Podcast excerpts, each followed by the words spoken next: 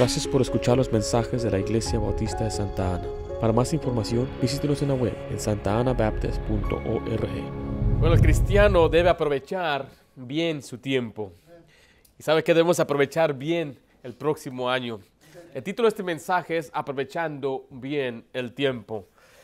El tiempo es algo que Dios nos ha dado y Él un día nos va a llamar a cuentas acerca de ello. El tiempo le pertenece a Dios. Alguien dijo esto, el tiempo es un regalo de Dios, lo que nosotros hacemos con nuestro tiempo es un regalo a Dios. Nuestra actitud en cuanto a nuestro tiempo debe estar así. Señor, ¿qué quieres que yo haga? Llegando el 2019, ¿qué quieres que yo haga? Al terminar el año podemos mirar hacia atrás y nos preguntamos, ¿en qué se nos fue el tiempo? ¿En qué desperdiciamos el tiempo? ¿O en qué lo utilizamos para el bien? Usted y yo podemos mirar y decir, pues, no, utilizamos muy bien el tiempo, pero mire, no se preocupe, tiene otra oportunidad. Viene este próximo, próximo año y ahora voy a retar hasta, hasta que, a, que, a que usted aproveche bien el tiempo. ¿Qué hará usted entonces con su próximo año? ¿Qué hará usted el tiempo de 2019? En este pasaje aquí en Efesios, capítulo 5, vamos a ver tres principios acerca del tiempo y cómo aprovecharlo.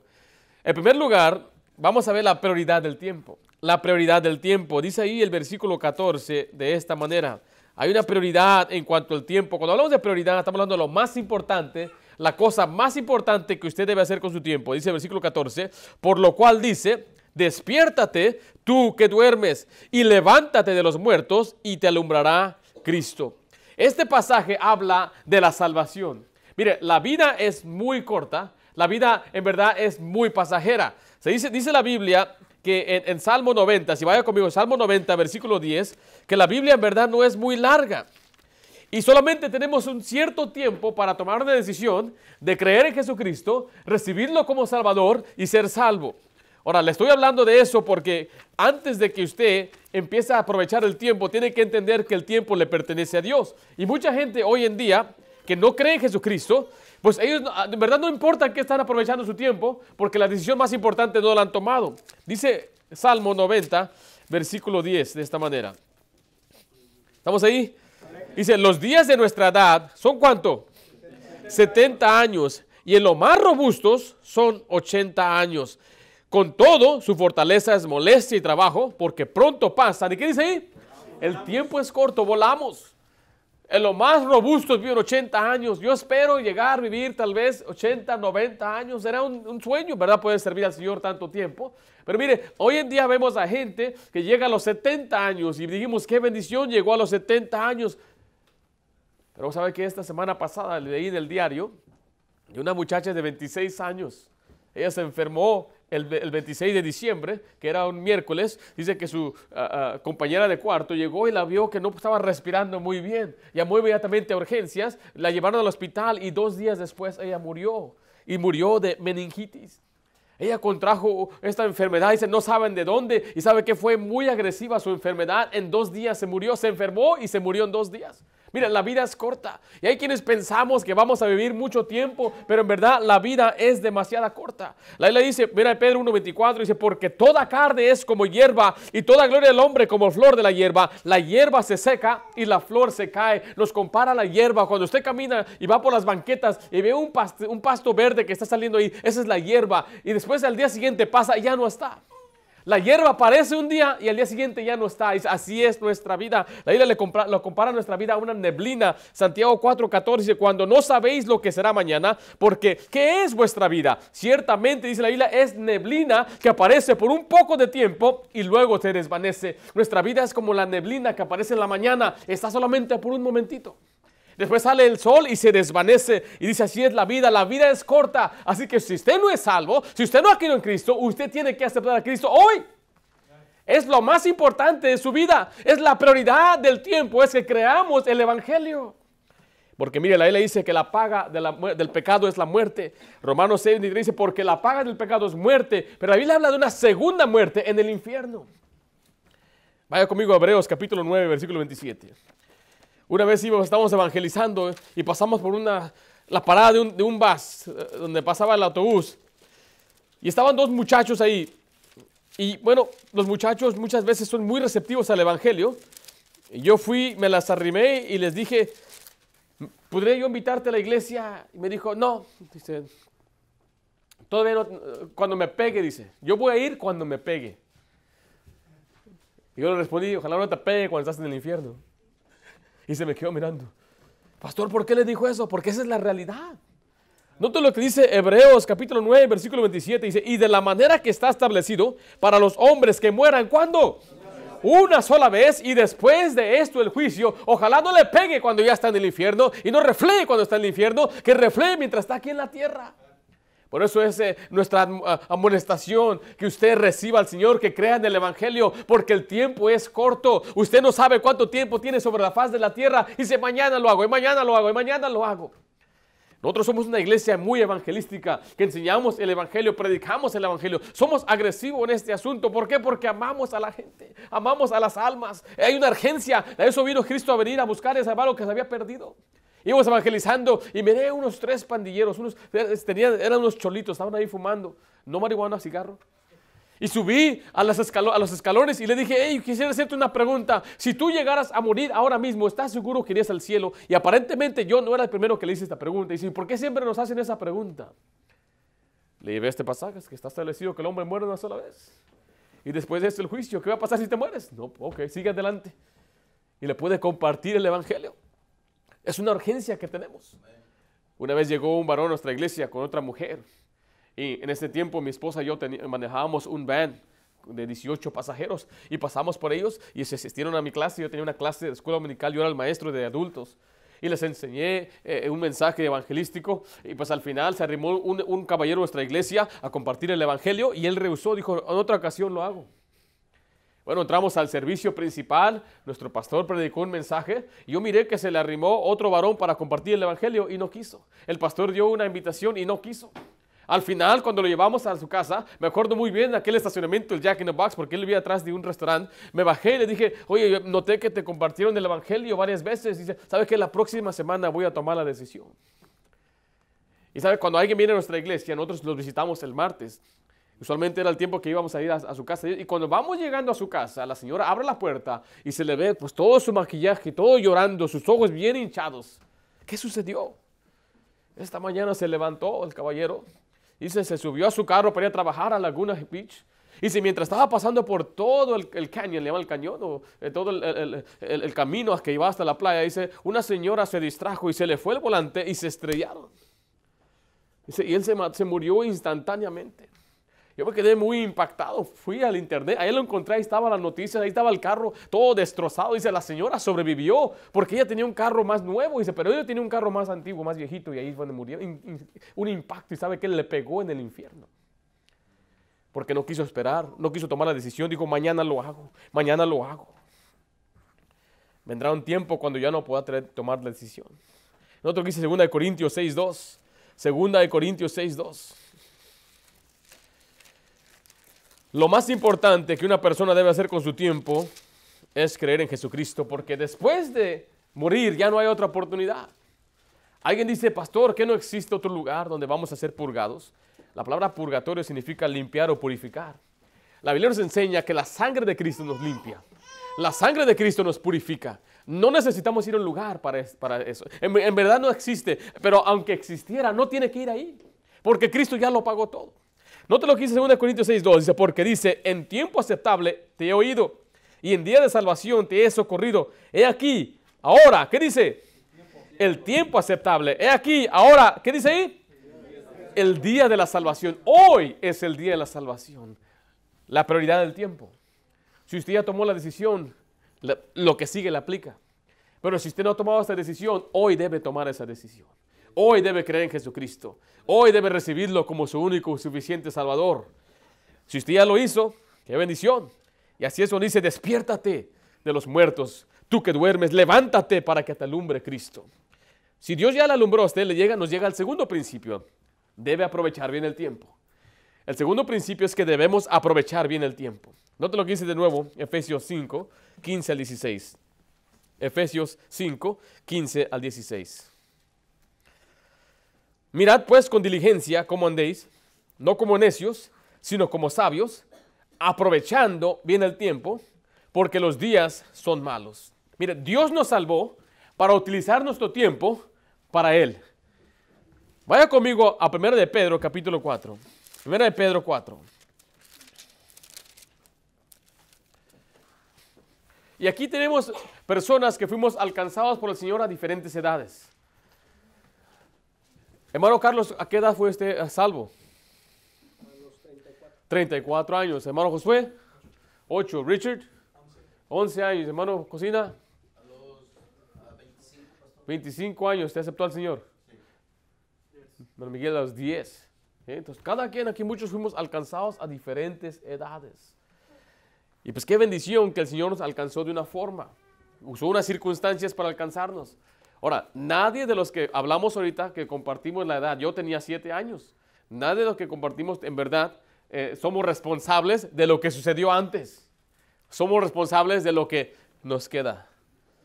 Quiere decir que el que fue alcanzado a los siete años, ocho años, tiene más responsabilidad de que fue alcanzado a los 34 años. Más responsable que el que fue alcanzado a los 25 años. Note lo que dice ahí, mira Pedro 4.1. Puesto que Cristo ha padecido por nosotros en la carne, vosotros también armados del mismo pensamiento, pues quien ha padecido en la carne, terminó con el pecado. Está hablando esto de nuestra salvación, dice el versículo 2, para no vivir el tiempo, que ¿qué dice ahí?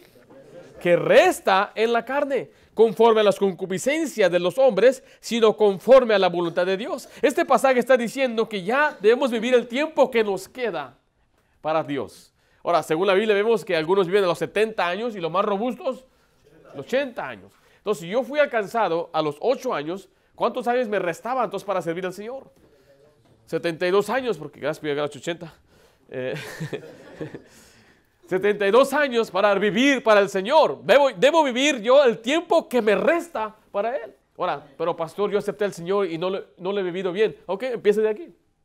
De aquí adelante dije, ok, de aquí adelante voy a vivir el tiempo que me resta para el Señor ahora sí.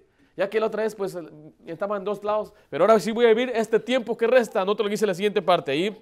Dice el versículo 3, basta ya el tiempo pasado para hacer hecho lo que agrada a los gentiles, son los que no son creyentes, andando en las lascivias, concupiscencias, embriagueces, orgías, disipación y abominables idolatría. Dice, ya basta, ya basta de hacer lo que le gusta a la gente allá afuera. Ya basta de andar en el pecado. Ya basta de ser un mujeriego. Ya basta de ser un borracho, un mal hablado. Ya basta de esas tonterías y maldad. Mejor vive el tiempo que te resta para Dios.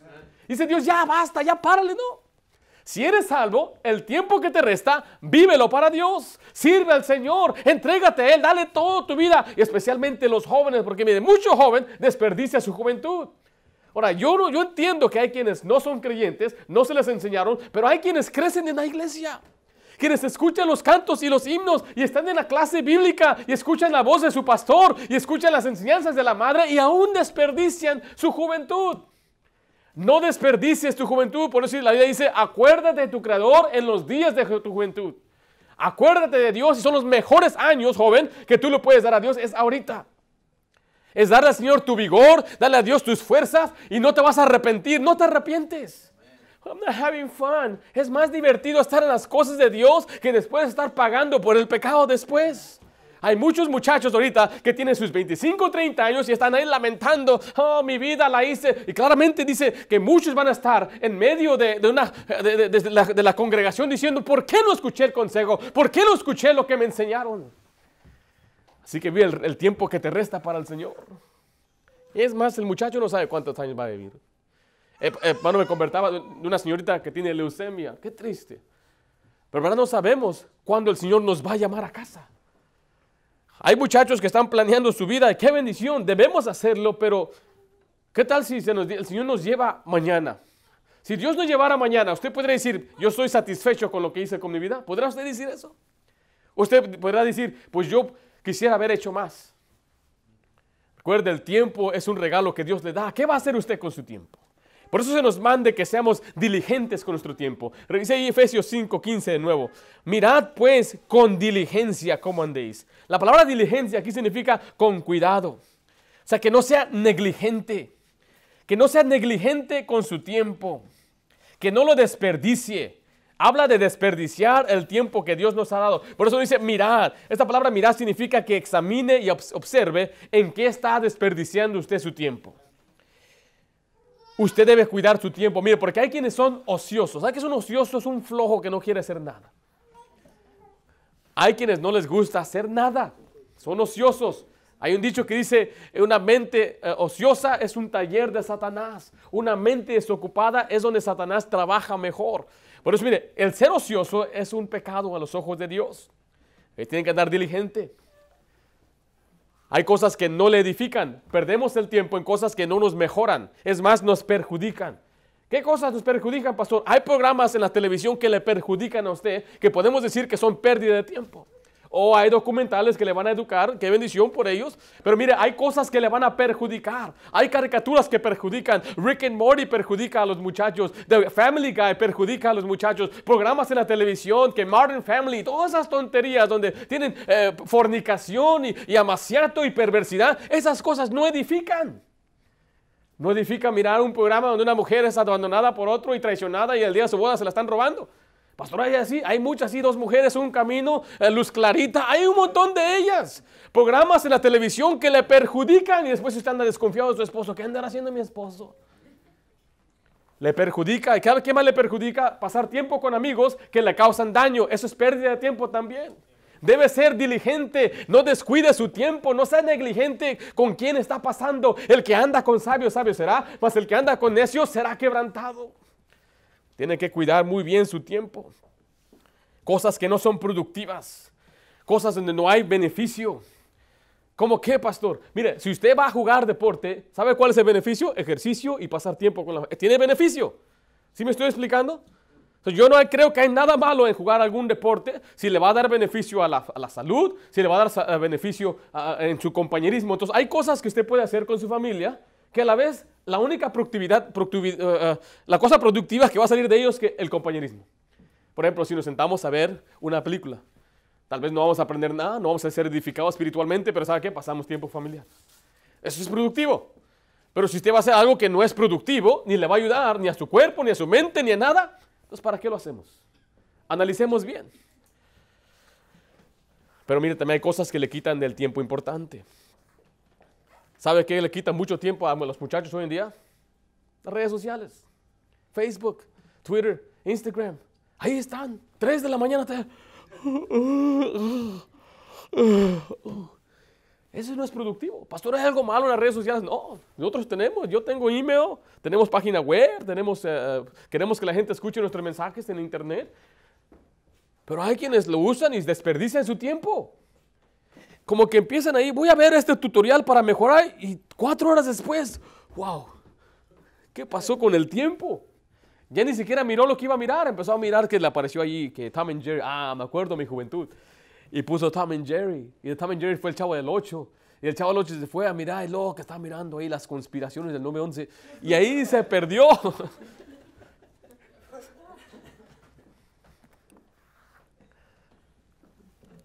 Colosenses 4:5 dice, andad sabiamente para con los de afuera, redimiendo el tiempo. El contraste en este pasaje dice que mirad cómo andéis con, diligencia, con diligencia, no como necios. El contraste es que hay sabios que saben aprovechar el tiempo y el necio no sabe aprovechar su tiempo. Los sabios son prudentes, miran con cautela, dicen, pues yo tengo tiempo, tengo 24 horas y planea su tiempo. Pero los necios, ah, al rato, ahí se va. Alguien dijo eso, cuando su calendario está demasiado ocupado para el Señor, entonces está, demasiado ocupado. Muchos cristianos no son sabios con su tiempo, y especialmente en el sentido de prioridades. Vaya conmigo a Eclesiastés capítulo 3, donde nos enseña la Biblia que todo tiene su tiempo. Todo tiene su tiempo. Algunos, pastor, yo no puedo ir a la iglesia porque tengo mucho trabajo. Bueno, Dios dice, eso no es una excusa por faltar a las cosas de Dios. Pastor, yo no puedo asistir a atender a mi familia porque estoy trabajando. Eso no es una excusa para eh, desatender a su familia. La le dice claramente que Dios nos ha dado tiempo a todos y, nos ha dado mandatos. Mira, por ejemplo, su servidor es padre, es esposo ah, y también soy pastor. Y ninguno de estas tres cosas que Dios me ha dado a mí deben estar en conflicto. Si Dios me la dio, quiere decir que yo puedo manejar bien mi tiempo o mi vida para, no, para que no haya conflicto. Porque la Biblia dice que todo tiene su tiempo. Que les estés 3.1 dice de esta manera, todo, ¿qué dice ahí? Tiene su tiempo. Y todo lo que se quiere debajo del cielo tiene su hora. Tiempo de nacer, tiempo de morir, tiempo de plantar, tiempo de arrancar y lo plantado. Tiempo de matar, tiempo de curar, tiempo de destruir y tiempo de edificar. Tiempo de llorar y tiempo de reír. Tiempo de endechar y tiempo de bailar. Tiempo de esparcir piedras y tiempo de juntar piedras. Tiempo de abrazar y tiempo de abstenerse de abrazar. Tiempo de buscar y tiempo de perder. Tiempo de guardar y tiempo de deshacer tiempo de romper y tiempo de coser, tiempo de callar y tiempo de hablar, tiempo de amar y tiempo de aborrecer, tiempo de guerra y tiempo de paz. Y la isla todo tiene su tiempo. Entonces, las cosas de Dios no debe haber conflicto en cuanto a nuestro tiempo. Usted y yo tenemos que ser sabios con nuestro tiempo y decir, voy a organizar mi tiempo, voy a planear mi tiempo para no ser negligente en cuanto a mi hogar, en cuanto a mi esposa, a mi esposo, en cuanto a mis hijos. ¿Quiere Dios que trabajemos? Sí, pero no al punto que descuida a su familia. ¿De qué sirve que usted gane tanto dinero y no aprovecha a su familia? Había un caballero que ahora es pastor, él vivía allá en Lancaster, la ciudad de Lancaster, compró una casa y tenía su negocio en Los Ángeles. Él todas las mañanas se iba a Los Ángeles, duraba unas dos horas, tres horas para llegar, entonces tenía que irse a las cuatro cinco de la mañana. ¿Sus hijos estaban despiertos a esa hora? No. Su esposa tal vez la despedía, la empacaba su lonche y se iba, y ahí es todo lo que la veía. Después él trabajaba todo el día, salía del trabajo más o menos que a las seis, siete, como era un negociante, y otras dos, tres horas para regresar a casa. Va llegando a su casa a las 11, casi 12, y sus hijos ¿dónde están? Durmiendo de lunes a viernes, esa era su vida, y a veces el sábado también lo hacía. Y él decía, mis hijos disfrutan la casa, mis hijos disfrutan los juguetes, pero yo no disfruto a mis hijos. Eso no es sabio. Eso es, ser necio con nuestro tiempo. Dios no quiere que a causa de ganar una cosa perdamos lo más valioso. Por ganar dinero perdamos lo más grande. ¿Quiere Dios que le demos tiempo a nuestra familia? Sí, pero también tenemos que ser sabios. Mi papá tenía una prima, o no sé si era mi mamá, se llamaba Chele. Y se casó con uno que se llamaba Pancho. Y ellos llegaron acá a Estados Unidos, a Chicago, y se levantaba Pancho a trabajar. Y Chele decía, no te vayas, Pancho, quédate conmigo. Y Pancho se quedaba. ¿Y sabe qué pasó? Perdió el trabajo. Entonces también tenemos que ser sabios en ese aspecto. Yo le decía a mi papá, papá, si tú me amas, ¿por qué no te quedas conmigo? ¿Por qué tienes que irte? Quédate aquí. Es que tengo que trabajar para alimentarte y sostenerte. Entonces estamos entendiendo que sí, es bueno que trabajemos, sí, es bueno pasar tiempo con la familia, pero sabiamente. Tenemos que organizarnos. ¿Quiere Dios que le sirvamos? Pero ¿sabe qué? No al costo de perder su familia. Si yo soy un pastor y yo paso más tiempo con usted atendiendo lo ministerial y, lo, y lo tenemos que hacer, pero si yo descuido a mi propia familia, mis hijas van a crecer resintiendo la obra de Dios y la iglesia va a decir, mi papá está casado con la iglesia. Yo he escuchado mujeres decir de sus esposos, mi esposo está casado con la iglesia, no conmigo. La iglesia es primero. Entonces ahí donde hay conflicto, Dios no quiso. Mire, se dice que más del 50% de los pastores terminan en divorcio. ¿Por qué? ¿Por qué sucede esto con los que son? Porque las mujeres y los hijos se amargan en el ministerio. ¿Por qué? Porque los sacrifican en el servicio en vez de que ellos sean involucrados o en vez de que también le demos su tiempo. Por eso tiene que entender que todos nosotros tenemos un rol. Y usted tiene que ser sabio con su tiempo, no descuidar a su esposo si usted es esposa, no descuidar a sus hijos, pasar tiempo con ellos, pase tiempo con sus hijos, enséñenle la Biblia. ¿Por qué, pastor? Regresa ahí en Efesios 5:16. ¿Estamos ahí? Dice la, la, Biblia de esta manera, aprovechando bien el tiempo. ¿Por qué? Porque los días son malos. ¿Sabe qué significa esto? Significa que estamos en tiempos muy peligrosos. Y Dios quiere que le saquemos provecho. Nunca diga, estoy pasando el tiempo. Alguien dice, estoy matando el tiempo. ¿Has escuchado esa expresión? Aquí nomás, matando el tiempo. A veces le mando un mensaje, ¿qué está haciendo? Aquí nomás. ¿Qué significa eso? ¿Qué está haciendo? Nada. ¿Está haciendo algo productivo? Me lo imagino sentado ahí en su, en su, en su cama, ahí en el garaje donde vive. Vas mirando hacia arriba, así. Aquí nomás. Desperdiciando el tiempo pasándola. Alguien dijo esto, no seas ocioso, planea tu trabajo y trabaja en tu plan. Por el próximo año tenga un plan y después trabaje en su plan. Que se mantenga ocupado. Pastor, ¿y cuándo voy a descansar? Cuando duerma. Algunos no quieren, no, no piensan de esa manera. Es que yo necesito tres semanas, eh, eh, cuatro semanas de sin hacer nada. Mire, los, aún cuando tenemos vacaciones, nos sentimos como que no estamos haciendo nada y nos ponemos a hacer algo. Eso se llama ser productivo. Una mente desocupada no es algo que Dios le agrada. La palabra ahí, eh, aprovechando el tiempo, es como redimiendo el tiempo, es volver a comprar o, o sacar el mejor provecho, intercambiarlo por algo mejor. La palabra tiempo es como una oportunidad. Gálatas 6.1 dice así que según tengamos oportunidad, hagamos bien a todos. El tiempo es como una oportunidad que viene ahorita y después ya no está. ¿Cuál es la oportunidad, pastor? Para el matrimonio. Dele tiempo a su esposa, varón. Dele tiempo a ella, platique con ella, escúchela. Si usted es un platicador, pues platique con ella. Si usted es un escuchador, pues escúchela. Unas mujeres hablan y hablan y hablan. Y hablan y hablan y hablan y hablan. Y no paran de hablar. ¿Sabe que necesitan? A un escuchador. Si usted escucha, usted será el mejor esposo en la vida. Mi esposa no es muy platicadora. Yo le tengo que platicar a ella, tengo que sacarle. ¿Y luego qué pasó? Cuéntame tu infancia. Yo soy el platicador en este lado. Y me gusta, y le cuento la historia y me mira, wow, qué tremendo hombre me casé. Cada rato ella se, se vuelve a enamorar de mí. Y le pregunto por sus opiniones y qué piensas de esto. Y a veces me dice, pues tú, lo que tú digas, porque tú eres inteligente y tú sabes mejor. Gracias, gracias. Pasar tiempo con la esposa. Pero pastor, no tengo dinero. Usted no necesita dinero para pasar tiempo. Usted puede ir a, a, comprarse una nieve. Es dinero, pastor. No tiene 10 tristes dólares. Ese ya es el colmo. Es una inversión en su matrimonio. Llévesela a un Jack in the Box y cómprate todos los tacos que quieras, los de 50 centavos, todos los que quieras. El chiste es que pasemos tiempo, vamos a caminar, vamos a dar la vuelta aquí, nada más. Vamos a cerrar la puerta. Ah, nada más eso, para que nadie venga a molestar. Pero tiene que dar tiempo. Dele tiempo a su familia, a sus hijos. Ahorita que los tiene, aprovechelos. Ahorita aproveche estos 18, 24 años que van a estar con usted.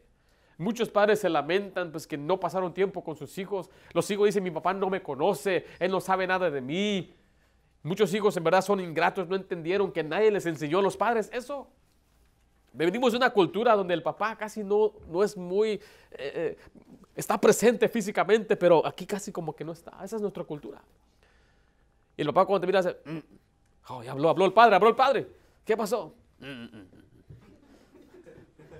Así es, así es con los papás. ¿Cuándo el papá le va a decir te amo? Mi papá cuando me empezó a decir te amo, no me miraba los ojos como que te amo, hijo, te amo. Todo. Pero en nuestra cultura decirle a nuestros hijos, hijo, yo te amo. Te amo, I love you. Te amo mucho, te quiero mucho. Es muy difícil. Tenemos que aprender a hacerlo. Tenemos que enseñar eso. Tenemos que decir a nuestras esposas que las amamos todos los días. Diga a la esposa que es hermosa, es bella. Nada más que guapas das. Y cuando pasa la...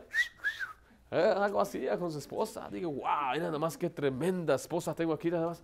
Y a sus hijos, ¿quién es la mejor mamá? Mami, mami, mami, mami. Y todos contentos. Y aquí la, no la podemos levantar, entre, yo lo levanto solo. Ah, mami, mami.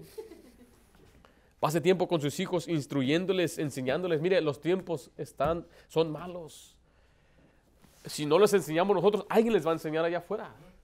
Alguien les va a decir lo que es eh, eh, Somebody's gonna tell her what's cool. That's cool. My dad's not cool. Así dicen algunos. Mi papá, mi papá no es cool. Mira nomás cómo se viste.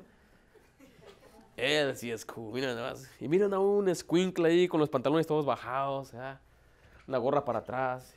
Y piensan que él es lo máximo. Y no saben que en 10 años él va a estar pujando carritos en, ahí en el, en el Northgate. El que es más cool en la escuela es el más burro. Pero nosotros tenemos que enseñarles, hijos. El mundo viene para engañarte y abra la Biblia y te voy a enseñar la Biblia, hijo. Te voy a enseñar la Biblia, hija. Y que les enseñe usted la palabra de Dios. Miren, los días son malos. Estos tiempos son muy malos.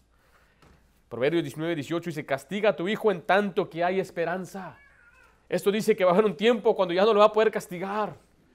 Algunos padres a veces se enojan con su hijo de 14, 15 años, se enfurecen por algo que hizo y le empiezan a regañar y el hijo, ¿y tú quién eres para regañarme? Es mi vida y se le ponen al tú por tú con el Padre. Por eso dice la Biblia, tenemos que, eh, tenemos que castigarle en cuanto hay esperanza. Yo creo, y lo digo por lo que dice la Biblia y por experiencia, que si el muchacho tiene 20 años, 25 años y vive en casa, el Padre todavía manda. Ese fue nuestro caso. Yo tenía 23 años Tenía mi propio trabajo, tenía mi propio carro y aún mi papá me mandaba. Quiero que llegues a las 10. Sí, jefe. Tú eres el jefe. ¿Pero por qué? ¿Qué la tenías miedo? Sí, la tenía miedo. cada uno debe temer a su padre y a su madre, dice la Biblia. Porque si yo me pongo en contra de mis padres, me estoy poniendo en contra de Dios. Y yo tenía un temor.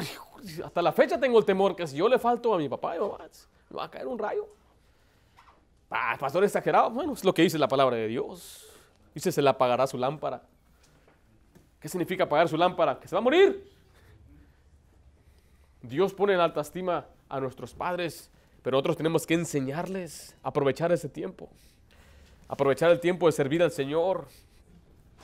La Biblia dice que va a haber tiempos de hambre y la gente va a buscar a un lado, a otro lado, van a buscar pan y no lo van a hallar, pero no es, no es hambre de pan físico, es hambre por la palabra de Dios. Va a haber tiempo cuando no va a haber predicadores que predican la Biblia. Va a haber tiempo donde no, va a haber predicadores que van a enseñar doctrina eh, eh, eh, pura y doctrina sana y doctrina profunda. Va a haber tiempo así, así que ahorita aproveche el tiempo. ¿Qué debo hacer con mi tiempo? ¿Qué debe usted eliminar en su tiempo? Algunos que tenemos que guardar en verdad este aparato y hacer algo. Y si tengo que quitar esta aplicación de mi teléfono, no es pecado, pero me quita todo el tiempo.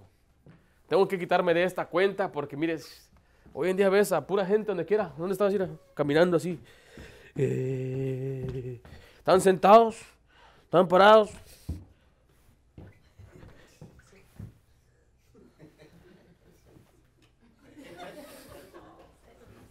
Y así están todo el tiempo. Están ahí hasta la cama. Y hasta el iPhone hasta le puso algo, un, color especial para que no dañe tus ojos. Ahí están.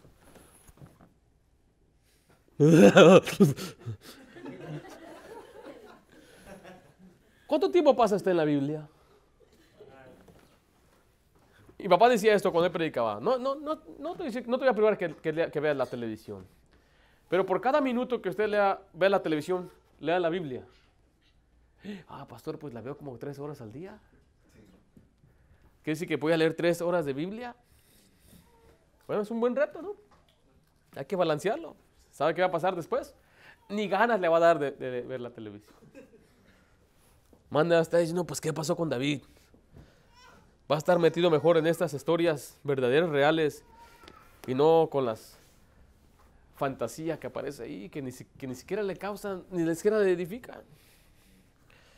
Dice Romanos 13, 11, y esto conociendo el tiempo que ya es hora de levantarnos del sueño. Hay algunos que estamos dormidos espiritualmente. Dice Dios, levántate ya de tu sueño. Es tiempo de aprovechar bien el tiempo. ¿Cuál es la actividad que a Dios le agrada? Pase tiempo suficiente en el trabajo, no sea ocioso, pero también sea sabio. Pase tiempo con su esposa, su esposo. Pase tiempo con su familia, pase tiempo en la iglesia, pase tiempo en las cosas que le van a edificar. Todo lo que Dios le pide, hágalo usted, pero sea sabio con su tiempo. Regresando ahí a Efesios capítulo 5, vamos a ver el último punto ahí. Nos enseña el propósito del tiempo. Vemos que Dios nos ha salvado. La, prioridad del tiempo es que seamos salvos, es lo más importante. Y ahora que usted es salvo, usted debe aprovechar bien el tiempo. Pero ahí nos va a decir la Biblia cuál es el propósito del tiempo. Efesios 5, 17 dice, por tanto, no seáis insensatos, sino entendidos de cuál sea la voluntad del Señor. O sea, la pregunta es, ¿por qué estoy aquí? Bueno, para que usted conozca la voluntad de Dios y usted la haga. Es el propósito del tiempo. Pero pastor, ¿cómo yo puedo saber la voluntad de Dios? ¿Cómo yo puedo ser sabio? Porque dice, no insensatos. Bueno, vaya conmigo a Proverbios 2, capítulo 6. La palabra sabiduría significa el conocimiento de Dios. Y usted puede aprender la sabiduría, lo que Dios quiere para usted en la Biblia. Dice Proverbios 2, versículo 6. Porque Jehová da la sabiduría, mire, y de su boca viene el conocimiento y la inteligencia.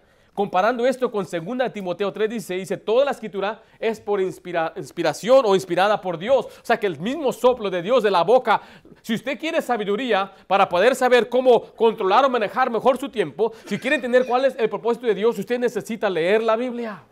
Por eso le, retamos que usted lea la palabra de Dios. Yo quiero que usted sea un creyente fuerte, una mujer fuerte, un hombre fuerte espiritualmente, niños fuertes y jóvenes fuertes. ¿Cómo se va a lograr esto, pastor? Leyendo la palabra de Dios. Pero esto no va a ser posible si desperdiciamos tanto tiempo en Netflix y YouTube y Hulu y Amazon Prime y tantas otras aplicaciones y mirando cosas morbosas y perversas. Nunca vamos a lograr llegar a esta meta de ser sabios porque no leemos la Biblia.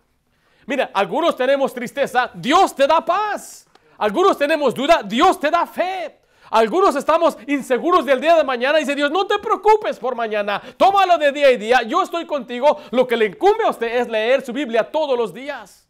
Lea su Biblia. Mire, hay lugares donde le dicen, no leas la Biblia porque te va a hacer loco. Y un día te vas a volver hasta bautista. Mejor no, no, no, no, no, no, no leas la Biblia. Y nosotros animamos, lean la Biblia porque es lo más importante para un cristiano. Es el pan del cristiano, es el alimento del cristiano, es la fuerza del cristiano.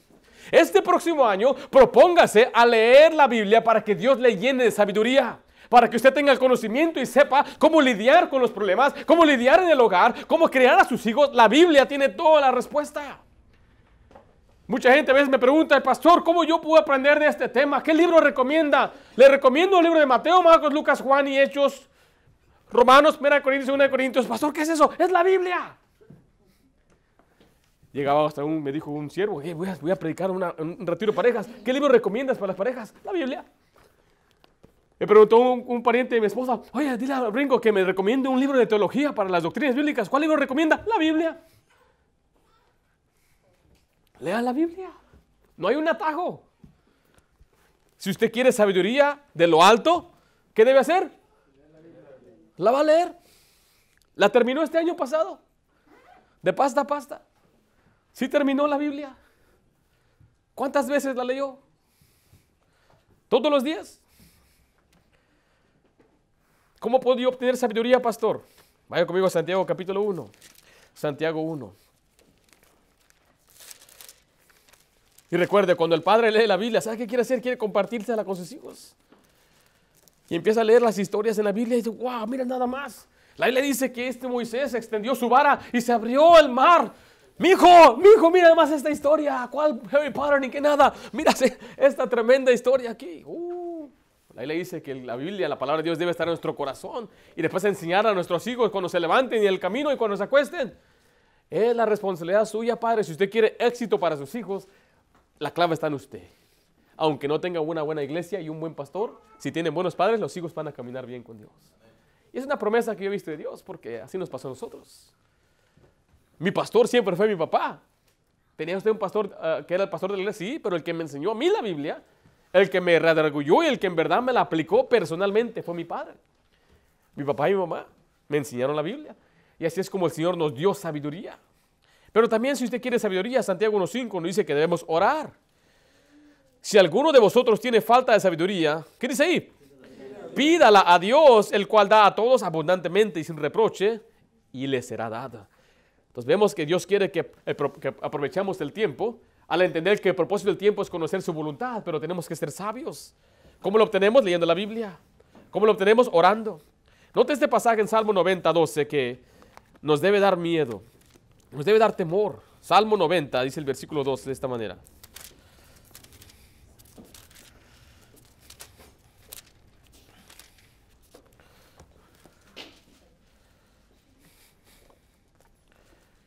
Dice el versículo 12 de esta manera, enséñanos de tal modo a contar, ¿qué dice ahí? Nuestros días, que traigamos al corazón, ¿qué cosa? Sabiduría. Para que Dios nos dé sabiduría, tenemos que aprender a aprovechar el tiempo y a contar los días. Cuando yo estaba en el quinto año, tenía una maestra que tenía una canica por cada semana del año escolar. Entonces lo que ella hacía es que cada semana quitaba una canica, mirábamos, a ver cuánto tiempo queda. Y ella iba bajando las canicas, las canicas. Porque al fin del año debemos tener el class party, la fiesta de la clase. Algo muy sencillo, pero aquel tiempo era lo máximo. Y, me acuerdo, las, ya van las canicas, van las canicas, van las canicas. Usted debe aprender a contar la vida así, porque usted no la ve, pero si le, le pusiera un frasco aquí y cada canica representa una semana de su vida, algunos andarán bien asustados. Iba a ser un frasco lleno ¿verdad? para, para Carlitos. Ya cuando le pongo el frasco a hermano Filiberto, ya va como por acá, así. Vamos a cumplir 60 años, ¿verdad? Sí. No se ve, no se ve. Tiene más energía que los chavos de 18 años. Pero que el Señor nos dé sabiduría. ¿Sabe quién fue el mejor ejemplo de aprovechar el tiempo? Jesucristo dijo esto en Juan 9:4. Me es necesario hacer las obras del que me envió, entre tanto que hay tiempo, entre tanto que el día dura. La noche viene cuando nadie puede trabajar. Y las últimas palabras que él dijo antes de morir, dijo, consumado es, hecho está, terminado es, terminé la obra que Dios me mandó. Yo le animo a usted que usted sirva al Señor que usted sea sabio con su tiempo y busque a Dios, pero también aprenda a hacer la voluntad de Dios. ¿Qué es la voluntad de Dios? Es hacer lo que Dios le agrada, a lo que Dios le gusta. El tiempo es muy corto. Usted y yo debemos aprovechar el tiempo que nos queda. Sea sabio con su tiempo. Este próximo año planee. Tome el día de mañana y, en verdad pase una hora, dos horas pensando en el próximo año. ¿Qué metas tengo? ¿Qué metas hay para mi familia? Si yo soy padre de hogar, ¿qué metas tengo yo para mi familia? ¿Qué debo yo hacer por ellos? Pero sin último, quisiera yo dejarle nada más con un, una cosa más. Ven a Timoteo 2. Primera Timoteo. El tiempo es corto. No solamente es corto porque un día vamos a morir, pero también es corto porque el Señor viene otra vez. Dice, ven a Timoteo 2, 3 al 4. Dice, porque esto es bueno y agradable delante de Dios nuestro Salvador, el cual quiere que todos los hombres, ¿qué dice ahí? Sean salvos y vengan al conocimiento de la verdad. Dice que eso es agradable a Dios, o sea que la voluntad de Dios es que todo hombre sea salvo. ¿Cómo lo vamos a lograr, pastor? Mire, usted y yo no vamos a poder impactar todo el mundo, pero sí podemos hacer algo por la gente a nuestro alrededor. O sea, lo que, debemos, lo que le estoy retando es que el próximo año no solamente busque al Señor, no solamente lea la Biblia, no solamente ore, pero tenga la conciencia de que la gente se va al infierno y si no conocen de Cristo, se van a ir al infierno. Le estoy retando a que usted mismo comparta la palabra de Dios. Le dice que Dios puede hacer mucho con pocos o con muchos. Había un señor que llegó a un pueblo que estaba pegado al mar y se dio cuenta que la noche anterior había una gran tempestad y esa tempestad trajo a muchos esas estrellas del mar. Y había miles y miles de estrellas del mar. Y conforme iba, pasaba el tiempo, pues iban a, estar, a empezar a morir. Y el Señor nada más vio y dijo, era nada más que desgracia, pobres estrellas del mar. Y a lo lejos miraba a un muchachito pequeño. El muchachito estaba levantando una estrella y la aventaba al mar. Y, se, y corría y agarraba otra y la, aventaba al mar. Y el muchacho, el, el Señor dijo, mira más este muchacho desperdiciando su tiempo y fue y lo empezó hasta a regañar. ¿Qué haces, muchacho? No vas a hacer diferencia. Miras cuántos son. Son miles y miles. ¿Tú crees que vas a salvarlas a todas? Y el muchacho lo ignoraba, seguía tirando las estrellas. El Señor se frustró con el niño que no le hizo caso y se acercó y le empezó a gritar más fuerte. Le dijo, ¿qué no te entiendes, muchacho? ¿Que no vas a hacer una diferencia? No importa si tú rescatas a unas cuantas, de todos modos miles de ellas se van a morir. Y el muchacho dijo, tal vez no puedo salvar a todas, pero sí puedo salvar a esta y puedo salvar a esta, y puedo salvar a esta. Y quiero decirle que tal vez usted está limitado, no puede salvar al mundo, pero sí puede impactar a una persona. Sí puede salvar a dos personas. Sí les puede salvar a tres o cuatro o cinco personas, tal, de perdida a sus propios familiares, pero lo tiene que hacer porque el tiempo es corto. El tiempo es corto cuando ya nadie puede trabajar, dice la Biblia. Así que sirvamos al Señor este próximo año, sirvámonos de corazón y no se va a arrepentir no se la va a perder. No va a perder nada. Todo lo que usted haga aquí en la tierra para su patrón terrenal, aquí se va a quedar. Qué bendición nos dan para el pan, nos dan para comer, pero si usted quiere bendiciones eternas, aquí está. Sirviendo al Señor, leyendo la Biblia, pero también compartiendo el Evangelio. Vamos a hacer